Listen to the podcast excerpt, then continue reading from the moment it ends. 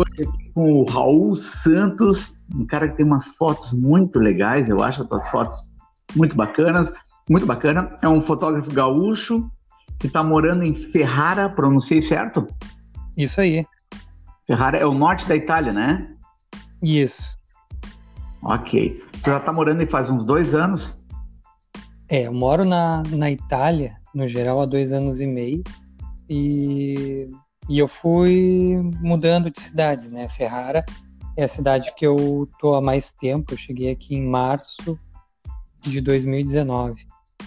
Né? Então, eu vou seguir a apresentação, né? Então, eu sou gaúcho aí de Porto Alegre e eu e a minha esposa, a gente já tinha um projeto de, de longa data de sair do Brasil e a gente já tinha feito uma experiência em 2014 em Portugal depois voltou para o Brasil e em 2017, finalzinho de 2017, a gente de novo nessa nova empreitada, dessa vez para Itália. E por aqui a, a gente passou por algumas cidades como Lucca, Florença e agora Ferrara, que é onde a gente está desde, desde março de 2019. Então, estou pronto aí para tuas perguntas, pode ficar à vontade e terei o maior prazer em passar esse tempo contigo. Que legal. Tu sabe quando eu estava preparando aqui o meu roteiro para conversar contigo, Raul, eu lembrei, cara, essa coisa do, do idioma e da gíria, do jeito de falar em Porto Alegre é uma coisa muito forte, né, cara, muito marcante. Tu sabe que em 2009, 2008 para 2009, eu, eu morei e estudei na Inglaterra, no sudoeste da Inglaterra. Fui fazer um intercâmbio, assim, fiquei morando numa cidade chamada Ramsgate, uma cidade bem pequenininha. E, cara, e, bom, tu vai saber muito, vai entender muito bem o que eu vou te dizer. Eu fiquei ali, não falava, não falava português, porque eu, eu fiz de tudo para não ficar com o meu grupo, né? Para não, claro. isso mesmo, para não falar português. E aí eu me lembro que aos finais de semana eu juntava uns três camaradas ali, uns caras mais da minha idade, porque o resto da garotada era muito nova e tal. E a gente pegava ônibus, saía, a gente ia para Londres, que é tudo muito rápido, né? Pegava uns trem assim que em quatro, cinco horas estava em Londres. E uma vez que a gente foi num bar em Londres e eu me empolguei falando esse estilo porto alegresa aqui, que é característico meu, né? Aquela coisa, aquela coisa de falar, bato, sabe? Eu acho que. E eu falando assim com o cara num bar, quando a gente terminou, a gente virou pro garçom, ele estava esperando nosso pedido e a gente falou alguma coisa em inglês que queria beber. E o cara foi surpreendente, cara. Foi uma das coisas mais chocantes. Ele olhou para mim e falou: Não vai me dizer que tu é de Porto Alegre. Então foi uma coisa. E o cara era daqui da Zona Norte. Ele falou que morava no Jardim Lindóia, bem perto de onde eu moro. Cara, aquilo me fez um bem, me deu um alívio. Então eu quero te perguntar: aonde tu tá? Tu tem contato com a gauchada aí? Tem, tem brasileiro, tem gente de Porto Alegre ou não? Tem, mas eu vou te dizer, ó, Luiz, eu eu tenho muito pouco contato, convivência social aqui, tá? Uh, um pouco porque também a gente a gente acaba não tendo assim muito não sabe de muita gente. A gente vê assim mais nos grupos de brasileiros. E mas nada que identifique uma pessoa pô legal essa pessoa de conhecer e tal. Então eu acabo tendo muito mais contatos do pessoal de trabalho. Então ou é uma cerimonialista ou é algum outro fotógrafo. E esse pessoal, sim, conheço bastante. O pessoal do Brasil. Uh, tem uma colega fotógrafa do. Ela é de São Vendelino, aí do Sul também, sim. grande amiga, se tornou grande amiga aqui. E, e pessoal de várias partes do Brasil. Pessoal que eu acabei conhecendo aqui em Ferrara, um casal de. Eles são de Marau. Eu vi no grupo de Facebook que eles estavam uh, perguntando onde é que podia ter erva de chimarrão aqui. aí eu achei também aquilo muito, muito pitoresco, né? Aí eu, não, esses aí eu vou ter que conversar, né? Apesar de que eu não tomo chimarrão também, mas aí me apresentei e a gente acabou já saindo para tomar um vinho aqui, se conhecer, um casal bem, bem simpático. E então é isso, é, são poucos os contatos né, que, que a gente tem de conterrâneos aqui. Mas, mas, de vez em quando aparece um pessoal interessante. Né? Ah, que legal. E como é que é a tua vida hoje em dia aí, Raul? Como é que é a tua rotina, cara? Bom, agora a gente está num outro contexto. Como é que como é, o lugar que tu está morando, está vivendo essa coisa da, da, da, pandemia, essa loucura que a gente está vivendo aqui no Brasil? Tu deve estar tá sabendo, é óbvio. Ou não? Ou tá sim, calmo sim. aí? Não, aqui é, é, engraçado, né? Porque a gente viveu dois, dois momentos bem distintos quando começou a questão da pandemia na China. A Itália foi o primeiro país depois da China, acho que a ser atingido em peso, uh, ah, seguiu um caminho que eu acho que foi seguido por muitos outros países depois, que foi uma espécie de negação. Era uma coisa lá da China, não tem nada a ver com a gente.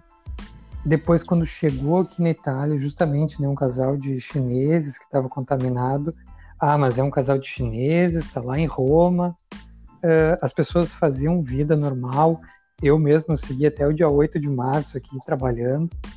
E a minha família, né, preocupada no Brasil, eu falei, não, isso aí não é nada, tal, e um dia depois foi instaurado o, o lockdown aqui na Itália e a coisa só foi por água abaixo, né, e, e até então era isso, eram as pessoas tudo na rua, uh, aglomeradas em ônibus, em loja, em, uh, onde fosse, né? E, e depois foi assim um lockdown uh, muito diferente do que tem no Brasil. Foi um lockdown não tão restrito como na China, mas mas tinha precisava ter um motivo sério para estar tá na rua, a não ser que fosse para o supermercado, só podia sair para ir, sei lá, ou no médico ou no correio. E mesmo assim sempre com a autocertificação, né, que eles chamam aqui, um documento que tu ou faz a mão livre ou, ou imprime dizendo eu estou indo da minha casa para o supermercado da rua tal no dia tal. Então, um assinado ali, aquilo ali só vale para aquele dia. Isso aí eu não vi assim no, no Brasil. Sim. E agora que começou no dia 14 de abril, as coisas começaram a reabrir gradualmente. 14 de abril abriu livrarias e lojas para artigos infantis. Uh, aí aconteceu uma coisa bastante engraçada aqui, porque até então podia sair, por exemplo, para passear com cachorro. E muita gente que não fazia, não passeava com cachorro, passeava com cachorro daí todo dia para poder estar tá na rua. Né? Uh, é. Pessoas para fazer exercício, correr, né, fazer um Cooper. Uh, pessoas que não faziam exercício passavam a correr para também poder estar na rua. Aí também livrarias, pessoas que nunca entraram na livraria, vai para a rua pra, dizendo que vai na livraria. E, e era assim. Depois um, eu não vou saber exatamente as datas, mas acho que ali no dia dezo, uh, 30 de abril, 1 de maio, já abriram os restaurantes que eles estavam funcionando só para teleentrega, passaram a funcionar para takeaway. Né? A pessoa podia ir lá buscar a comida e ir para casa. E aos pouquinhos foi indo. Hoje, eu vou te dizer que assim, se não tá vida normal aqui, hum, tá quase normal. Cinemas ainda estão fechados, alguns museus, eh, discoteca, eu acho que está fechado também. Mais lugares assim de muita aglomeração e fechados. E escolas, né? Escolas só vão reabrir dia 14 de setembro, né? Mas, por exemplo, as, a questão de máscaras, né, que todo mundo fala, muitas regiões, a minha região aqui, que é a Emília-Romanha, e a, o Vêneto, elas não estão mais exigindo o uso de máscara na rua. Mas é engraçado, porque tem algumas pessoas que seguem usando, eu sigo usando direto.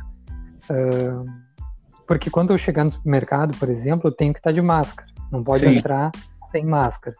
Então, para não ficar tirando e porque as pessoas usam, assim, usam no braço, no pescoço, no bolso, uh, sei lá, não, não, aquelas coisas que a gente sabe que não, não adiantaria, né? Se tu contaminou a máscara do lado de fora, uh, tu não deve misturar ela com a parte de dentro, enfim. Então, eu uso aqui, se eu vou em algum lugar, eu já saio de casa, vou.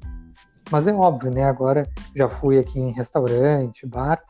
Uh, tomar um café, alguma coisa assim, chega ali e vai tomar um café sem, sem máscara. Então, é, é engraçado, né? As pessoas são obrigadas a entrar no café de máscara, mas lá dentro daí todo mundo sem máscara.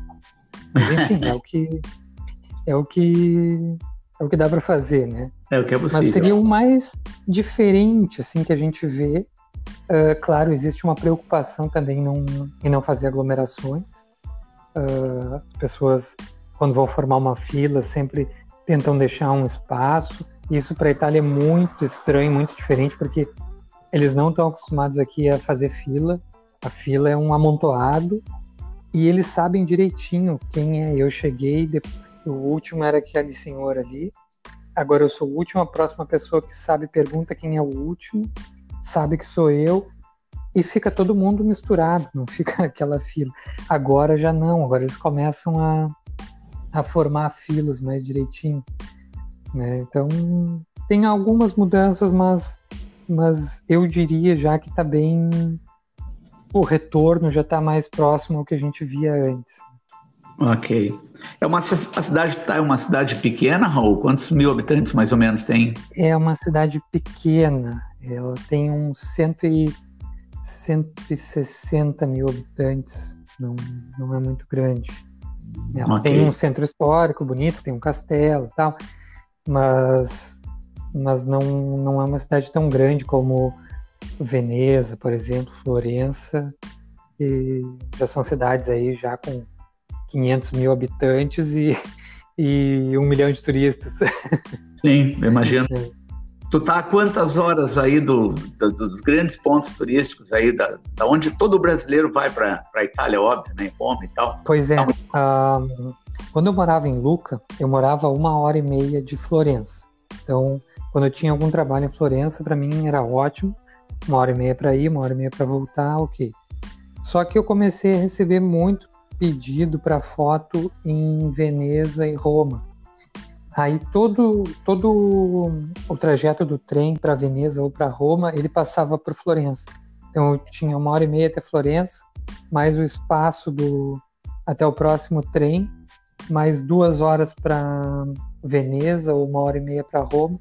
Então eu acabava aí perdendo umas quase quatro horas para cada uma delas para ir, mais umas quatro, quatro horas e meia para voltar, uh, ficava bem, bem desgastante, assim. Então, chegou um momento que a gente pensou, não, vamos, vamos ter que mudar daqui. E aí a gente escolheu Ferrara, porque Ferrara, daqui eu tô a uma hora de Veneza, com o trem rápido, ou uma hora e meia com o trem regional, com o trem devagar, né? O trem comum. Sim. E para Florença, daqui eu tô a uma hora também, com trem rápido. E com trem regional eu tenho que fazer uma mudança e leva umas duas horas e meia, não é muito, não é muito prático. Tu não usa uh, carro? Eu uso carro quando eu tenho algum casamento no interior. Okay. Aí eu alugo um carro, tem, tem, tem locadora de carro aqui, aí eu alugo.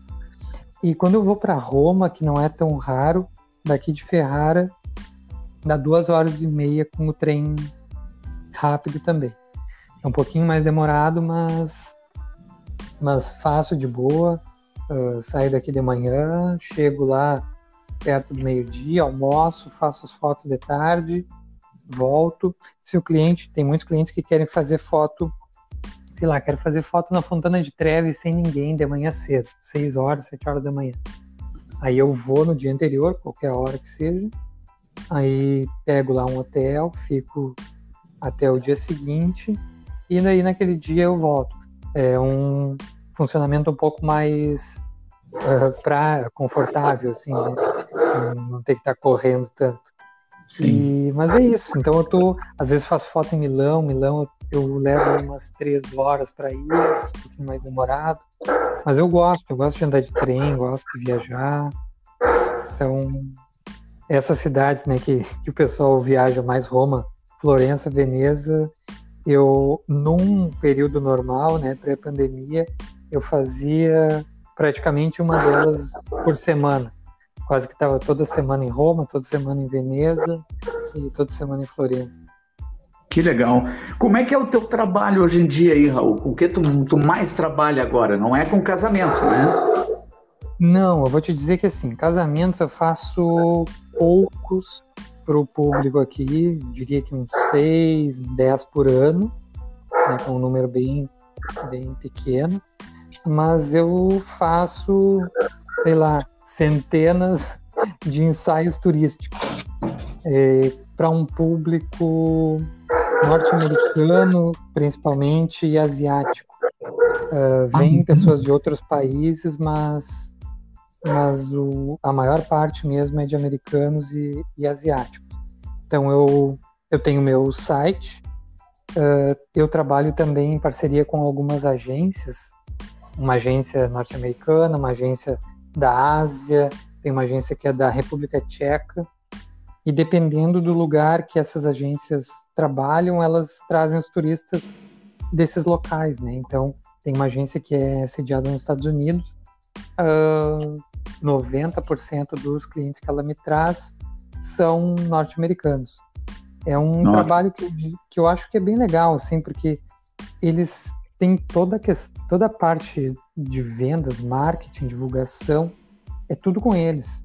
Uh, e aí eles me pedem a disponibilidade. Eu faço parte da, do time de fotógrafos dessa agência em determinadas cidades, por exemplo. Aí eles me mandam um e-mail dizendo: uh, Raul, tu está disponível para daqui a três dias fotografar em Veneza? Uh, aí eu respondo o e-mail e digo: sim, estou disponível. Uh, né, geralmente eles já dão até o horário. eu digo: sim, estou disponível, ok. Aí depois vem um outro e-mail, ah, tu está disponível para fazer no dia seguinte em Roma. Aí no dia seguinte eu já não posso, tem um outro serviço. Aí digo, ah, não estou disponível, ok. Eles vão procurar um outro fotógrafo da equipe e vão perguntar a disponibilidade, ok. Então, assim, eu não preciso tanto me preocupar com questão de, de marketing, né? Eles, Sim. eles me trazem bastante clientes, ficam com uma comissão do serviço e eu, isso é uma coisa que eu acho legal, não é assim, aí eles vendem o serviço e me pagam um percentual. E é diferente, né? Eles ficam com um percentual menor e a maior parte do, do valor fica com o profissional que faz realmente as fotos e edição. Então, Muito legal. Eu acho que é um, um sistema que eu, que eu me adaptei bem, né? Quando eu vim para cá, eu esperava trabalhar com casamento, me preparei todo para casamentos, que eu também não fazia muito no Brasil. Eu, eu fazia casamentos, mas pouco, trabalhava mais era com festa infantil. E chegando aqui, eu me deparei com um mercado muito fechado, apesar de ter muito casamento sendo feito, uh, é um mercado. Uh, diria que no Brasil também é um mercado uh, que a gente depende né, da, da indicação de cerimonialistas, são poucos profissionais Sim. que conseguem ter a sua divulgação, que o, que o cliente procura, sei lá, primeiro o fotógrafo, depois o, a cerimonialista, né? Então, no Brasil, Sim. e acho que aqui também a, a figura do organizador tá, é muito forte, né? Então, para as cerimonialistas, para as organizadoras italianas, eu, eu conheci muitas delas, conheço muitas delas, mas elas não me trazem nada de serviço, né? Ah, o que eu faço de casamentos, eu, eu chega por grupos de Facebook, alguma indicação de algum amigo do Brasil. Então, por isso que eu acabo também fazendo pouco. E como eu comecei a trabalhar mais com essa questão de ensaios para turistas, uh, eu não vi tanta necessidade de, de ficar investindo na né, divulgação para casamentos. Então, tá legal assim. Uh, o meu serviço de, de foto para turistas, eu acho que ele é um pouco mais leve também, porque uh, eu trabalho ali duas horas em, em média de fotos. Né? No casamento a gente fica aí 10, 12 horas, então é bem mais desgastante.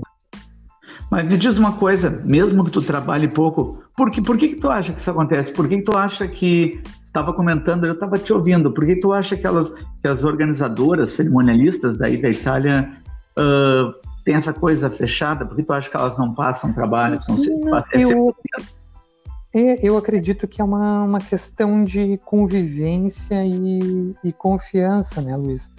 Porque, assim, eu, eu sou o recém-chegado aqui. Eu, uh, a gente fala dois anos e meio, mas praticamente meio ano não, não existiu, né? a estação de casamentos aqui ele é muito é, eles são muito rígidos nisso. Aqui os casamentos funcionam de maio a outubro. Eu não sei como é que funciona isso no Brasil, mas aqui é muito difícil acontecer um casamento em fevereiro uh, ou novembro, por exemplo, porque é muito frio também. Mas é, é mais difícil. E aqui tem muito, muito, muito fotógrafo e muito fotógrafo bom. Então imagina uma cerimonialista que ela é italiana, ela tem conhece um monte de gente boa aqui da Itália. Ela não tem por que passar, verificar trabalho com um cara de fora recém-chegado, uh, por mais que tu apresente ali um portfólio que tu julgue interessante, mas essa questão de casamentos tem toda a questão de responsabilidade, então questão de horários, uh, comportamento no evento. Então, se está funcionando lá com, com os profissionais, com os, os prestadores de serviço que ela já tem, uh, é muito difícil conseguir entrar. Então, uh, aqui teria um caminho que eu imagino que eles fazem as associações. Então, tem lá associações dos fornecedores para casamento da Puglia, uh, Associação dos Fornecedores de Casamento da Toscana. Só que para entrar em cada associação dessas, que tem lá o seu grupo de Facebook, o seu site próprio, geralmente tem uma, um pagamento. E, Sim. e aí eu, eu não quis, eu abri mão de de estar tá pagando para esses grupos, porque não são grupos pequenos, são grupos com centenas de pessoas, e porque eu imagino que seria uma aposta, né? Então, uh, tu vai pagar ali um valor, vai fazer parte daquele grupo e vai uh, apostar que algum dia alguém vai chegar ali um pedido e tu vai conseguir ser o, o escolhido. O legal, sim, é que geralmente eles fazem algum evento uh, com os fornecedores. Então, tem lá um coquetel de final de ano. Aí tu vai lá, faz um networking. E eu imagino que daí, sim, nesses networkings, uh, vai se gerando essa relação de confiança, que é uma coisa assim para para o ano seguinte, para dois anos seguintes, é uma coisa de médio e longo prazo. Eu acabei entrando num evento desses, que teve em 2018. Era um evento reuniu cerca de 60, acho que 60 cerimonialistas do mundo todo, como a Itália é um é um polo mundial de casamentos. Tem cerimonialista da Rússia que traz casamento para cá, da Canadá, da Nova Zelândia. Então, uh, tem um, evento anual que ele reúne essas cerimonialistas e aí tu te inscreve, tu como celebrante, eu como fotógrafo, alguém, sei lá, um DJ, e tu faz ali naquele dia, tu pode fazer se tu quiser 60 mini reuniões É muito, é muito interessante isso, até de repente um modelo para o Brasil. Elas ficam dispostas como se fosse uma sala de aula, uh, sei lá, uma, três colunas ali, com 12 em cada, em cada sala.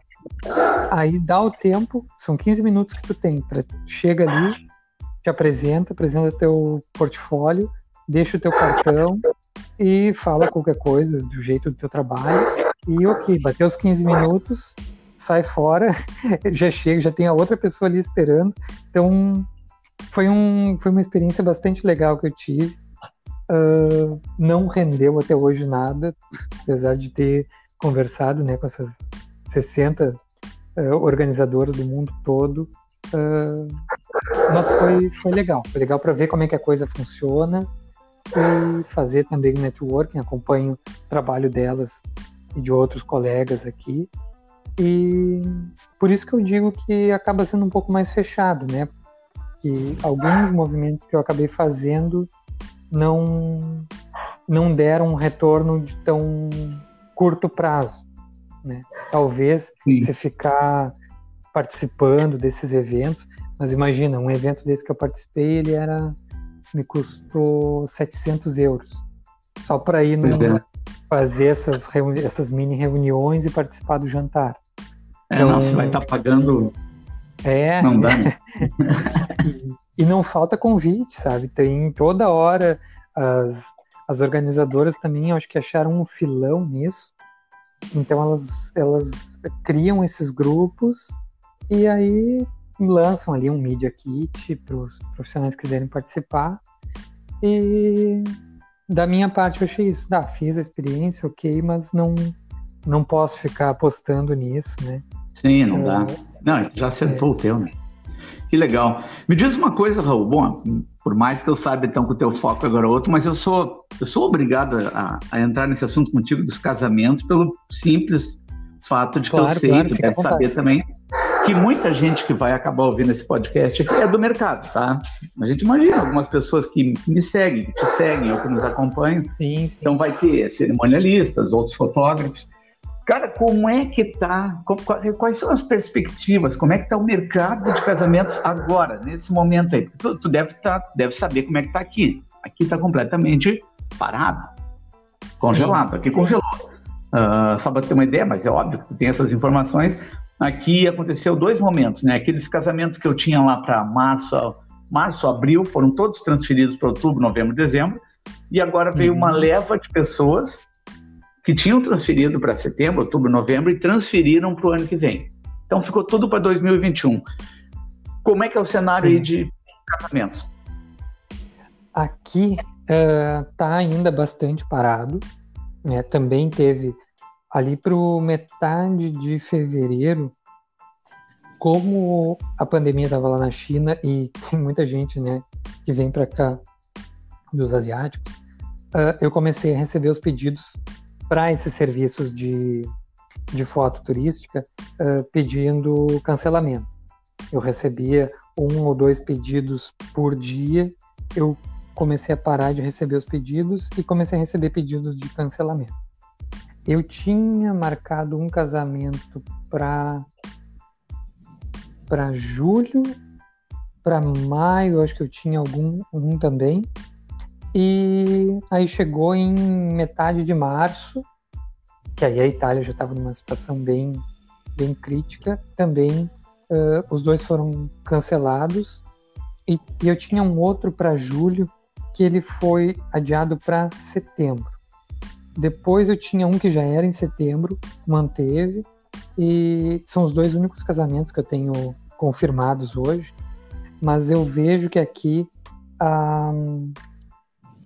o setor de casamentos, de eventos, ele foi meio que deixado de lado, por último, pelo, pelas autoridades, né, pelo governo, porque o governo, assim, ah, agora vamos dar uma atenção ao pessoal de baixa renda, agora vamos dar uma atenção para o pessoal hum, autônomo, por exemplo, agora vamos dar uma atenção para o pessoal X. E o pessoal de casamentos, tudo bem, tem muitos que são autônomos, mas tem empresas grandes que trabalham com isso. E aí os casamentos estavam proibidos, assim como casamento, velório, qualquer aglomeração, estavam proibidos. E aí começou a se falar em retorno de atividades escolares, tudo bem que vai ser só em setembro, mas já se falava nisso, reabertura de lojas, começou a se falar, reabertura de cinema, de discoteca, de restaurantes, e ninguém falava na reabertura dos eventos. Aí começou a, a se formar um movimento uh, pedindo para que se fosse levado em consideração uh, o setor de eventos, né? Pelo menos que dissesse, ó, a partir de, sei lá, julho vai voltar a, a fazer casamentos, né? E o finalmente, eu acho que ali em, em maio o governo falou, ó, ok, partir de junho vão estar liberados. E eu acho que foi faz uma semana, não muito mais que isso, uns 10 dias, que voltou a ser autorizado as, as cerimônias religiosas. Não tanto as cerimônias de festa, assim, né?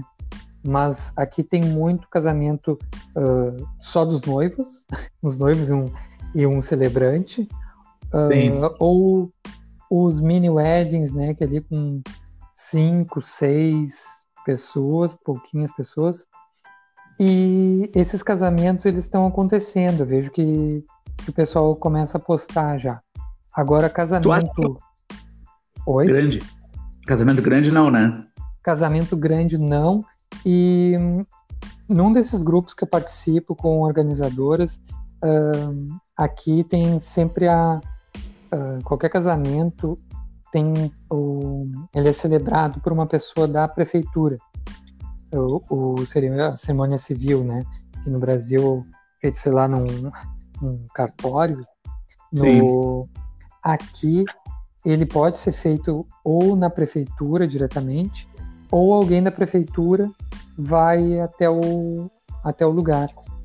E, e aí eles estão duas cidades da Itália, da Toscana, Florença, e a outra, eu acho que era Montepulciano, que é ali pertinho, uh, não estavam permitindo nem 10 pessoas, como é o recomendado para cerimônias agora.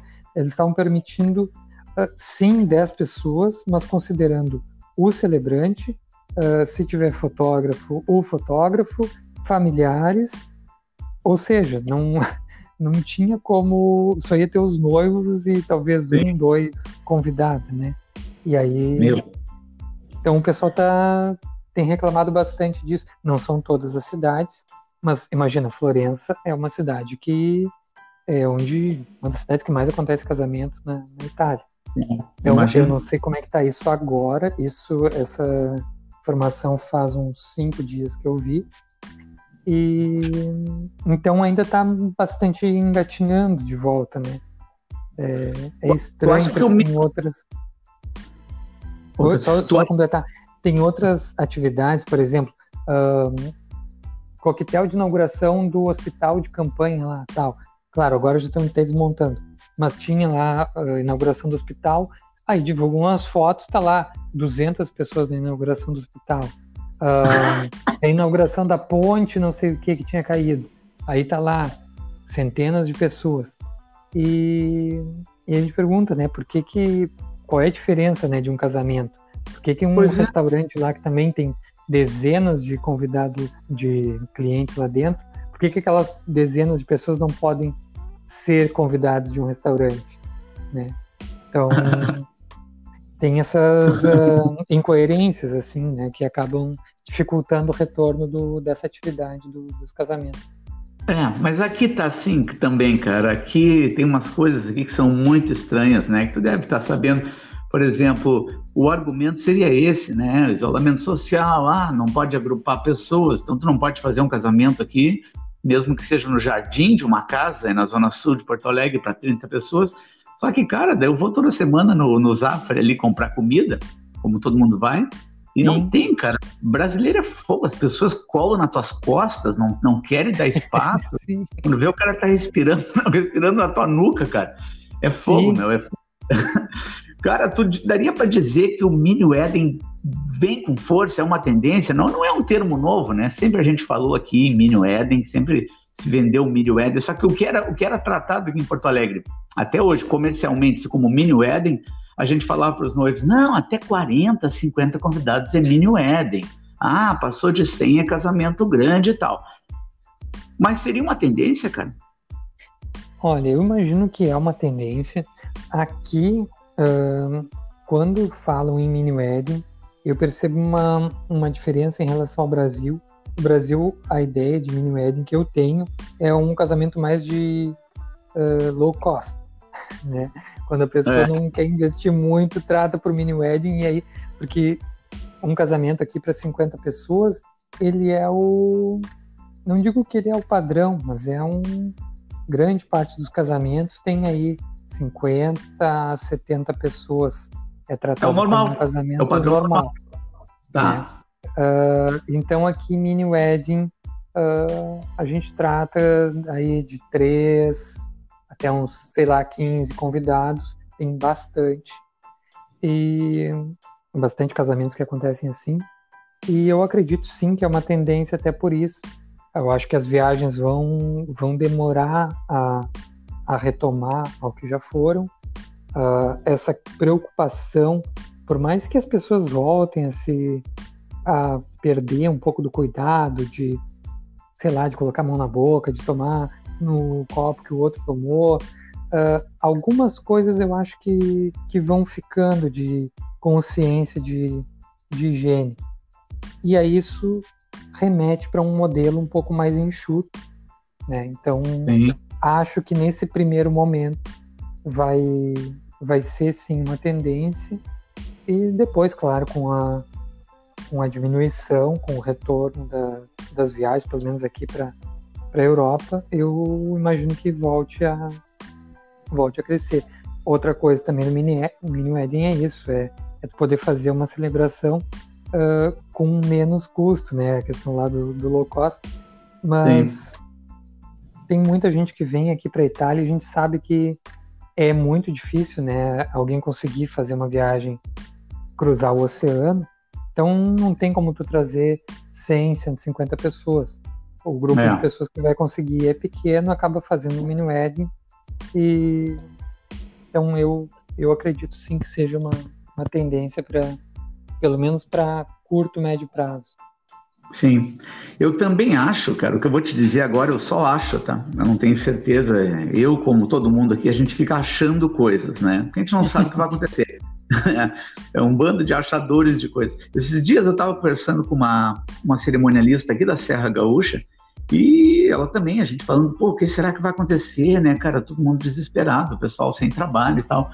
E eu comecei, eu, eu disse para ela assim, olha, eu acho que algumas coisas podem acabar mudando e, e ficando. Eu, na minha cabeça, eu imagino assim, cara, eu acho que garçom vindo na tua mesa num casamento te servir de máscara, eu acho que vai ser, eu espero que seja, eu, eu acho que vai ser um padrão. Eu quero acreditar uhum. nisso, entendeu? Quem vai mexer e manipular alimento assim como tu vê o pessoal da cozinha ali com uma touquinha no cabelo, aquela telinha que usam né, em restaurantes, vai estar tá de máscara. Eu acho que algumas coisas têm que mudar mesmo, cara, porque não é só pensando em casamento, né, Raul? Eu vou te contar assim, cara, uns oito anos atrás, mais ou menos isso, oito, dez anos, eu trabalhei num, num, clube muito grande aqui de Porto Alegre, não vou falar o nome do clube, é claro, e durante esses oito, dez anos que eu trabalhei nesse clube, eu almocei no restaurante dentro do clube. Cara, um clube uhum. que vai vai a nata de Porto Alegre, vai os caras grandão, vai filho de deputado e assim vai, de jornalista. E uma vez eu fui no banheiro, olha que coisa terrível, cara. Fui no banheiro do, do, do clube, o banheiro era muito banheiro masculino, era pequeno. Eu tava de frente pro espelho, lavando a minha mão, vi que passou por trás de mim o cara que trabalhava na chapa na carne, o cara que manipulava a carne, cara. Olha só. O cara tava com aquela roupa, eu já conhecia a cara dele. Tu não vai acreditar, bicho. Ele foi, fez xixi, cara, passou direto, não foi na pia lavar a mão, porque se ele fosse eu ia ver, só tinha, tinha três Sim. torneiras ali eu tava lavando. E eu fiquei, cara, eu fiquei louco com aquilo. Eu saí dali, fui lá no restaurante, chamei o, o gerente, que eu conhecia há muitos anos, de, falei com ele num, num, cantinho, assim, é claro, falei, cara, falei pra ele, não vai acreditar. O cara que trabalha na chapa pra ti ali, que pega os bifes e frita bife para todo mundo aqui, uh, ele foi no banheiro, agora não lavou a mão. E, cara, o cara me pediu desculpa, né? Raul ficou muito constrangido, falou, cara, tá brincando, ele fez isso. Eu falei, sim, cara, acabei de ver. Ele não foi na, ele não foi na nem, nem passar uma água na mão. Não olha, assim, passar, passar o sabonete líquido seria um sonho.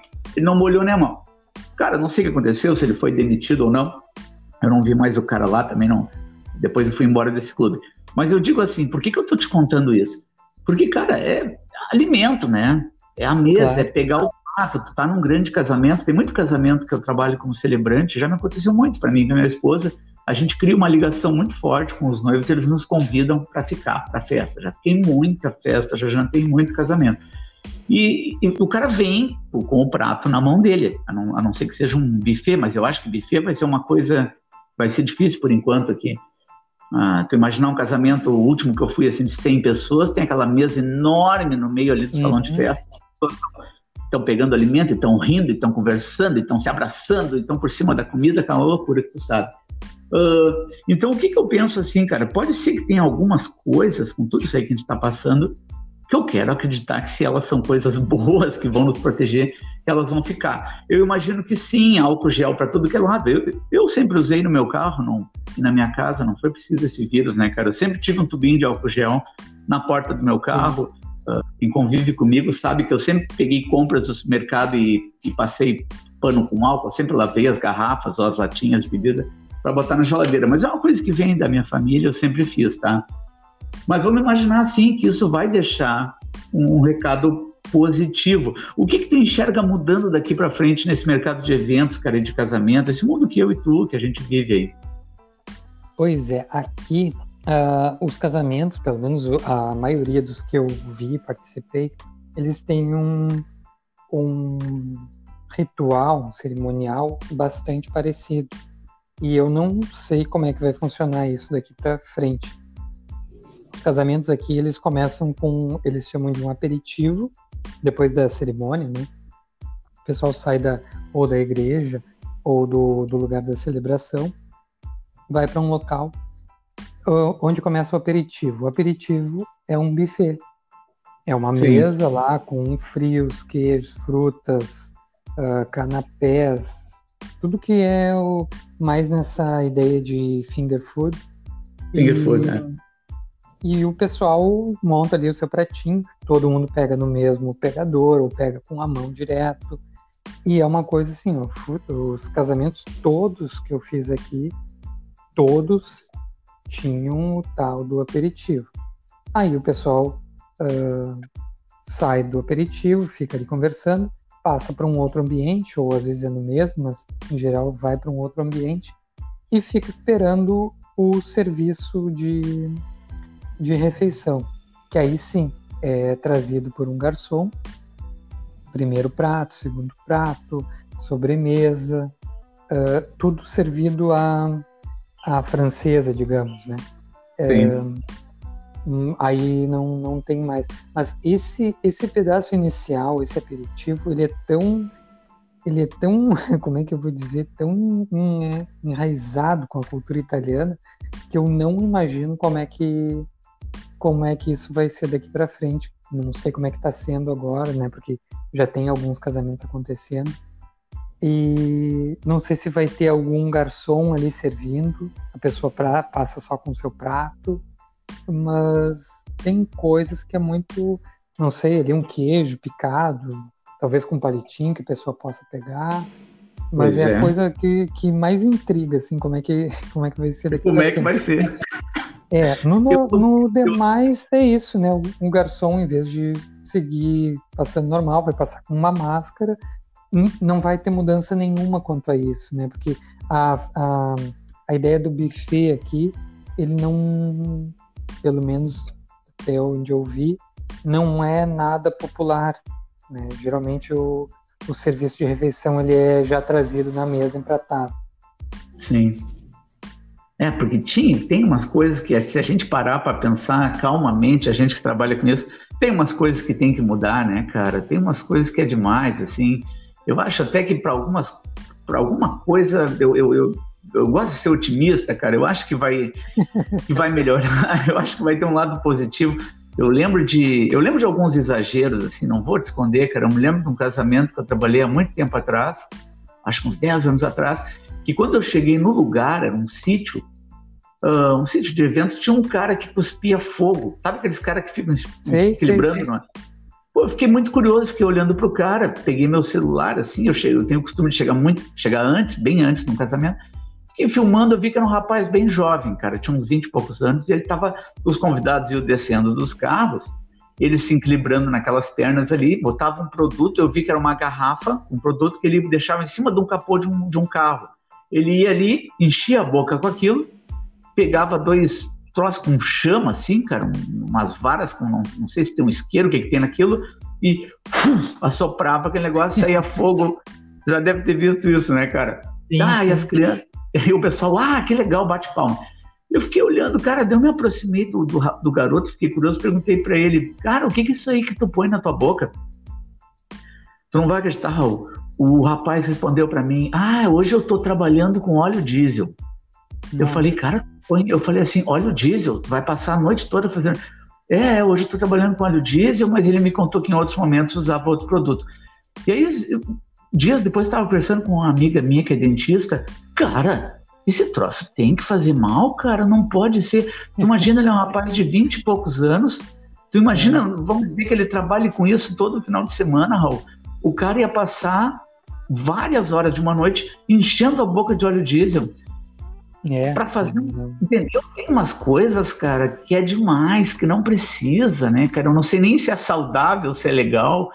Então, quem sabe, eu quero pensar positivo, que às vezes uma tragédia, um troço desse que, que tirou o emprego de todo mundo, que nos incomoda, que está deixando a gente trancado em casa e tal, quem sabe vai nortear algumas regras de higiene, de cuidado, de, de não exagerar. Tu pensa assim é, também? Eu, eu espero que pelo menos essa questão de, de higiene é, mude, né? Tenha uma, uma tomada de consciência maior, porque realmente esse, esse exemplo que tu deste aí do, do chapista no banheiro é uma coisa que eu poderia encher duas mãos aqui de vezes que é exatamente a mesma cena. Tá ali lavando as mãos, tu vê que o camarada sai ali do ou do mictório ou da casinha do banheiro e passa reto e volta para o que estava fazendo.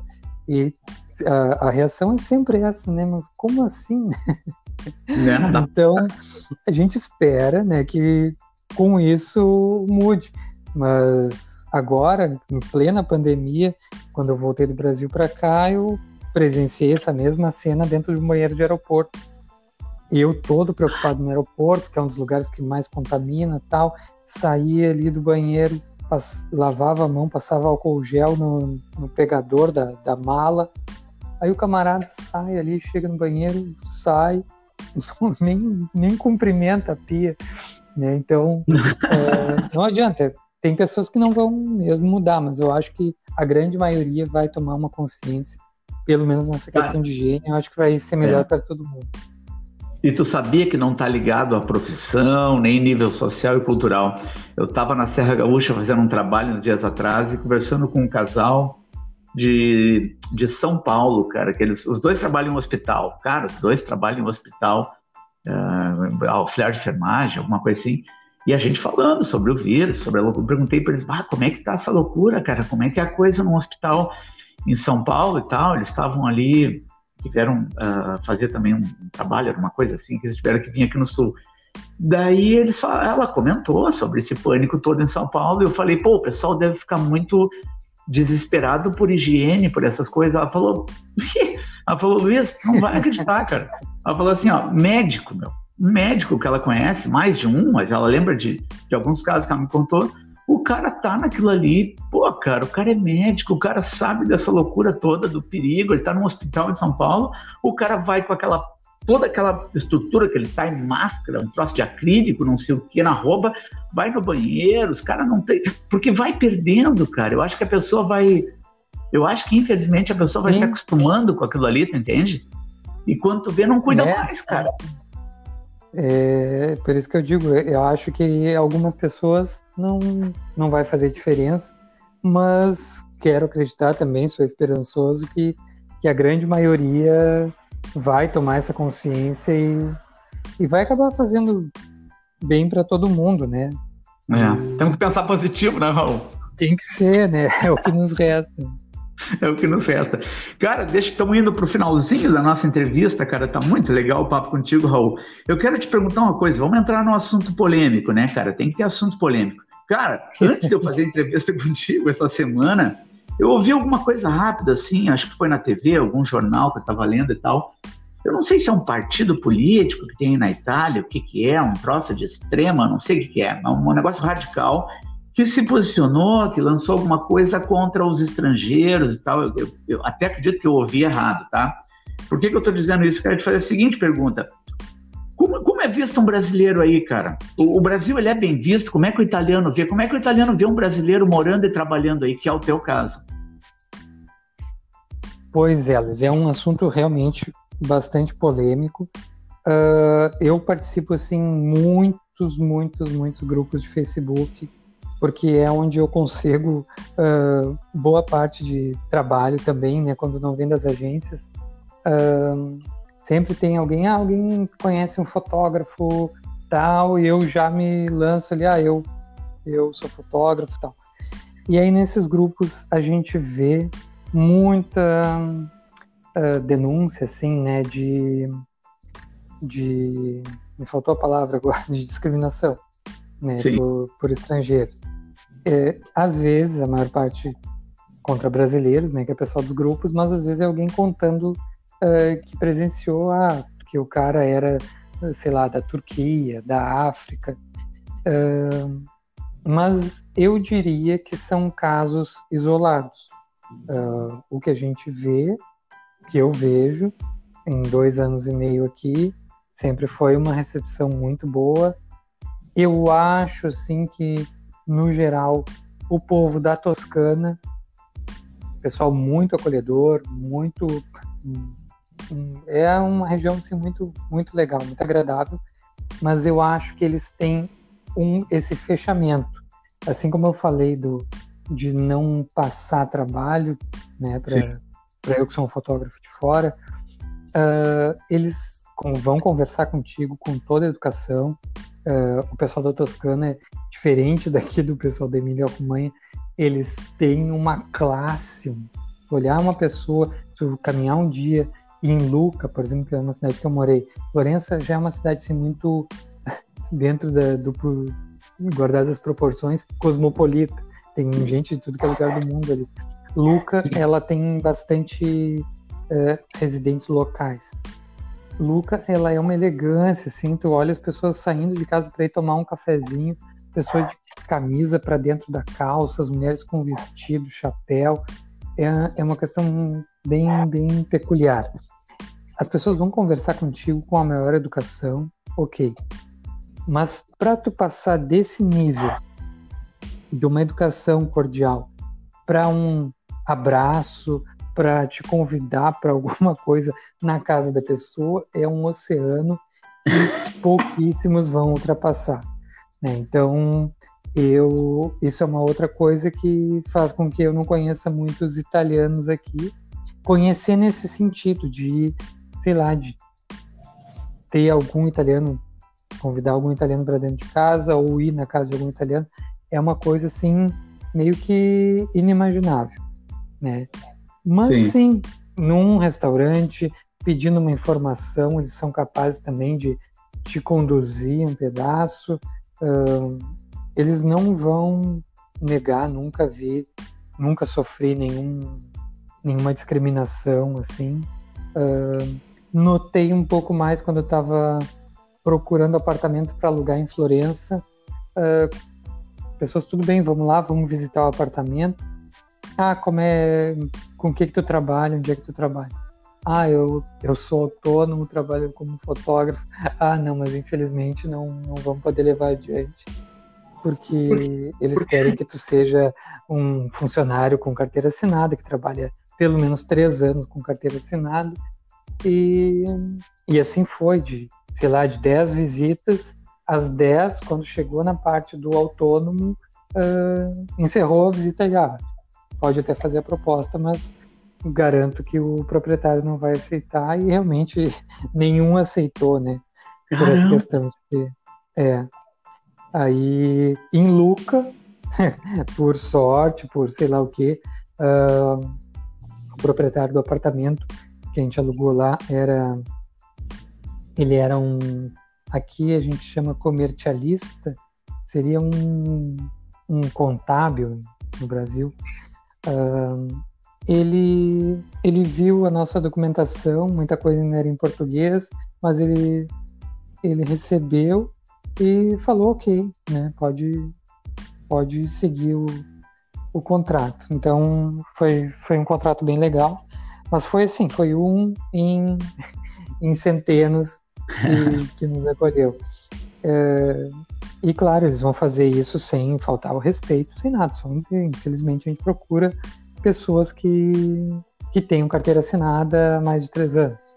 Né? Então, sim. autônomo, nem pensar. Uh, mas sim, já vi relatos, nunca vi nada pessoalmente, mas já vi, principalmente no Facebook, assim, relatos uh, de discriminação.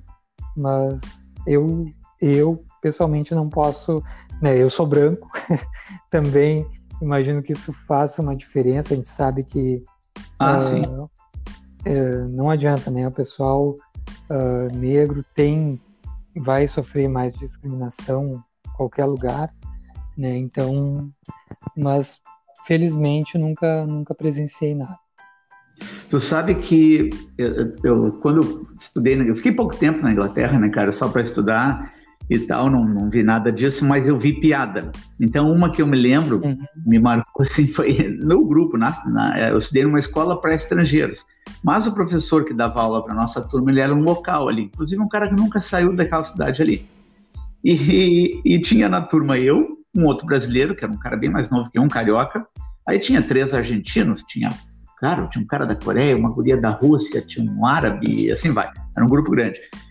E no segundo dia de aula, cara, segundo, terceiro dia de aula, o guri, esse carioca, chegou 45 minutos atrasados na, atrasado na aula. A aula começava às 8. E foi muito marcante para mim, cara. Jamais vou esquecer, Raul, porque o professor criou uma conexão comigo, gostei muito dele. Quando uhum. ele sabia que só tinha nós dois de brasileiro, tá? Quando o, guri, o, o carioca entrou, pediu desculpa, falou alguma coisa ali, chegou com uma cara de sono, todo descabelado, chegou 45 minutos atrasado, atrasado. O professor olhou dentro do meu olho, cara, e disse assim: Brasília. Então foi. eu fiquei assim, meu Deus, cara. Eu falei: esse cara sabe da nossa fama, entendeu? Eu falei: pô, um cara Sim. lá na Inglaterra nunca saiu tirar essa onda, fazer essa brincadeirinha, pô, brasileiros. Então eu fiquei assim, eu queria te perguntar alguma coisa, piadinha tu não ouve, não tem como, os caras, que visão eles têm de brasileiro aí, cara? Mesmo que fosse focando nesse lado.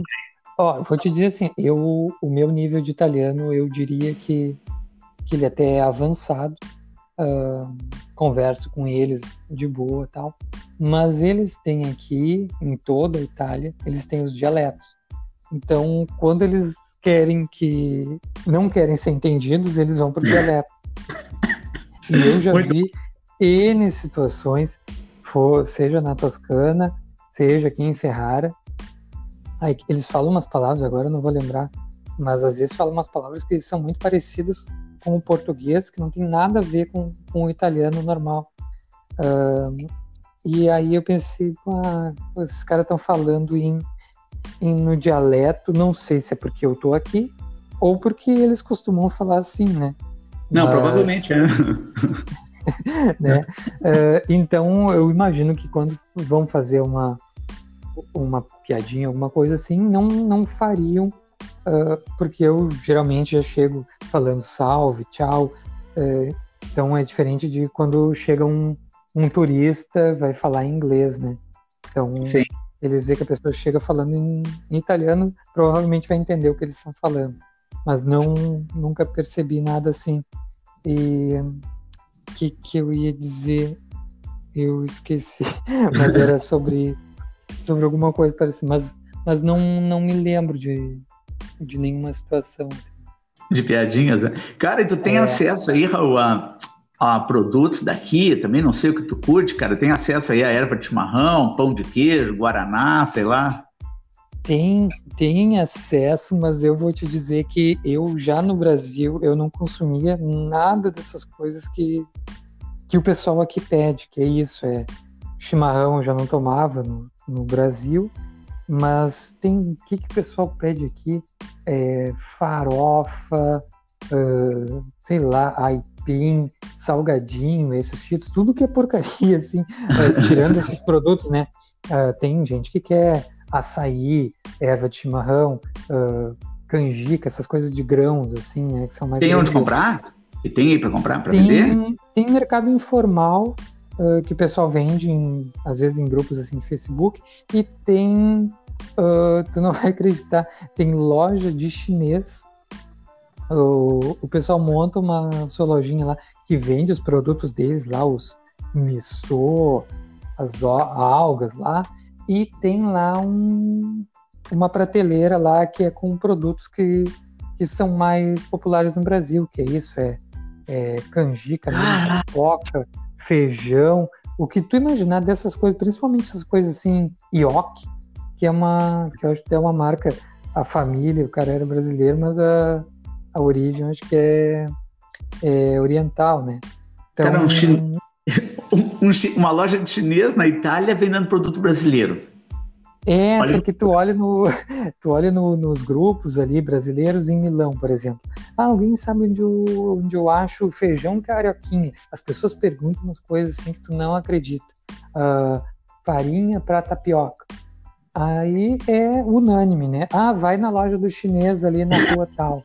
Vai na loja do, do chinês. Ou do indiano, né? Então, Sim. geralmente esse, esse pessoal que monta esses mercadinhos de extracomunitários vão ter uma prateleira lá, porque vende bem, né? A comunidade brasileira aqui é grande. É grande. Então, é grande, é grande, eu diria que é grande, principalmente assim em Roma, Milão, tem, tem bastante brasileiro.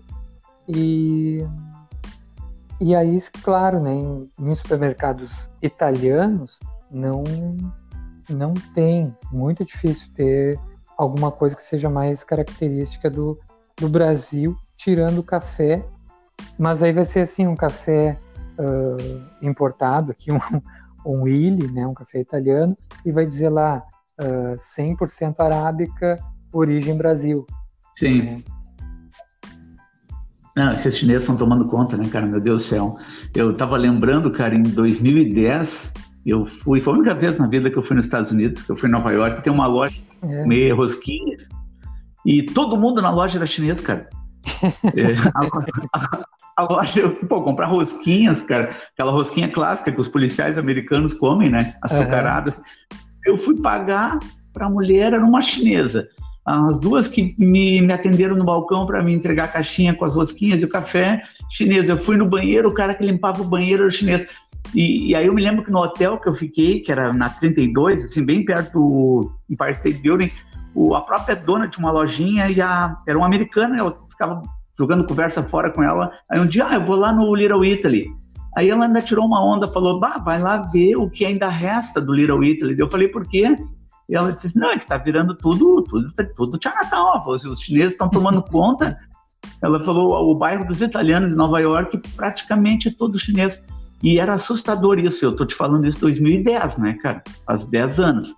Eu sim, acredito sim. até que deve estar tá muito forte. Tem muito aí, é muito chinês, tem muita loja de chinês, pelo jeito, tem então. Isso eu imagino, eu acho que não adianta, né, Luiz? É uma questão populacional, em termos de, de globo, e, e a China, eu não sei quando é que começou essa escalada deles, ele é um país que está em franco desenvolvimento comercial, econômico, né? Uh, então, tem muito chinês com, com dinheiro. Quando a gente morou em, em Lisboa, uh, muitas, muitas lojas tradicionais portuguesas eram compradas por chineses e a maioria era administrada uh, pra, mantendo né, o, o, os mesmos produtos, mas já por, por donos chineses. E, e outras uh, já mudando o escopo já para um público mais chinês mesmo. Uh, era uma tendência muito forte em Portugal. Aqui na Itália a gente vê bastante também. Uh, não sei, eu acho que aqui ainda o, o italiano ele tem muito, ele é muito amarrado na tradição, então não é muito fácil mesmo que a pessoa tenha dinheiro comprar um negócio tradicional.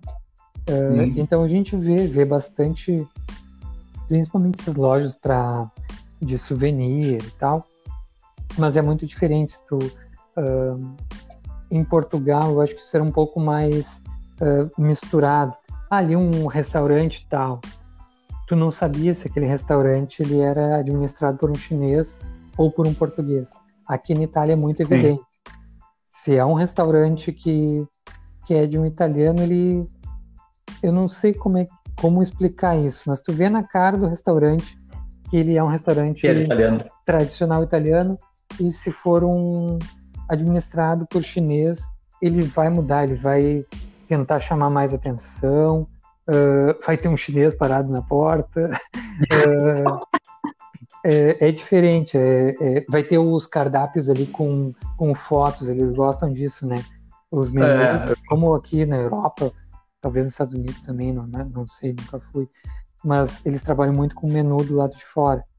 E Sim. o italiano é assim, ou é um menu numa lousa escrito à mão, ou é um menu um, impresso ali, né, em alguma coisa assim, mas tudo tudo só escrito. E os que Sim. são mais para turistas, eles geralmente já têm uma foto, já tem a, em italiano, em inglês, ou alguns até em francês, em, em chinês também, lá em mandarim. E aí a gente vê assim, quando tem quando tem esse essa mídia exagerada na frente, provavelmente não é não é de italiano. Não, é chinesinho. É, que legal, bastante, Raul. bastante. Tem... tem muito? É. Que legal, cara, demais. Bah, te agradecer, a gente está fechando aqui uma hora de bate-papo, parece que foi 10 minutos, né, cara? Viu? Passa rápido. Passou rápido, quero te agradecer muito. Meu primeiro podcast internacional ali, tu vai entrar para a história do podcast. Olha Raul. só, legal. então, eu conversei aqui com o fotógrafo brasileiro Raul Santos. Vai deixar um tchau para vocês aí. Te agradeço demais, Raul. Um grande abraço, bicho. Então tá, Luiz, foi um enorme prazer. Quando quiser, se quiser renovar o podcast daqui a um tempo, só me chamar, fico à disposição. Sucesso aí, saúde para todos, que passe logo essa pandemia e a gente possa retomar nossas atividades o quanto antes, com saúde para todo mundo. Então tá, tchau, arrivederci. Valeu, abraço, tchau, Raul. Tchau.